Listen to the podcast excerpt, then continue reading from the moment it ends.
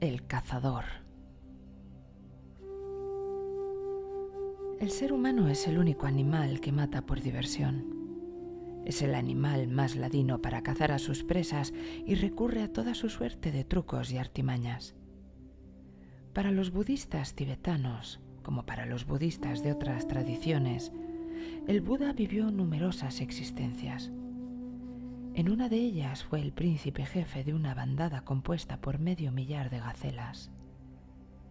Y era ese el tiempo en el que un implacable y despiadado cazador recurría a toda clase de trampas, utilizando lazos y redes para poder atrapar a las gacelas. El príncipe quería mucho a las gacelas y las gacelas querían a su príncipe gacela. La gacela príncipe disfrutaba de la vida apacible y bucólica, paseando plácidamente en reconfortante libertad. Pero cierto día cayó en la red del cazador. Al ver que su príncipe era atrapado, todas las gacelas huyeron, excepto una hembra. Esta animó al príncipe Gacela a que luchara desesperadamente por escapar de la red, pero sus intentos eran vanos. No puedo salir de aquí. No puedo, dijo el príncipe Gacela sin dejar de intentarlo por todos los medios.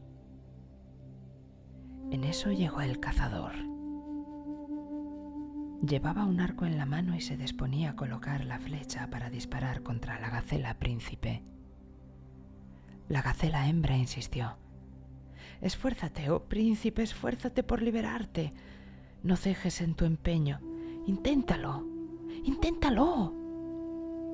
No puedo romper la red por mucho que lo intente, dijo el príncipe Gacela. Cuanto más lo intento, más me extenúo. Mis pezuñas están heridas y desfallezco. Entonces la gacela hembra, en el colmo de la angustia, se puso frente al cazador y le dijo, Coge tu cuchillo y mátame. No dudes en matarme, pero no hagas daño al príncipe Gacela. Te lo suplico, mátame a mí y a él libérale. ¿Pero quién eres tú? preguntó el cazador. Soy su esposa.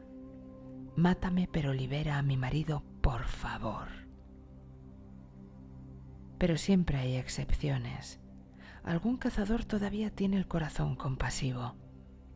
Al ver tanto amor en aquella gacela, dejó al príncipe gacela en libertad y dijo, no daré muerte a ninguno de vosotros. Tenéis el don de amar, así que amaros en paz y libertad.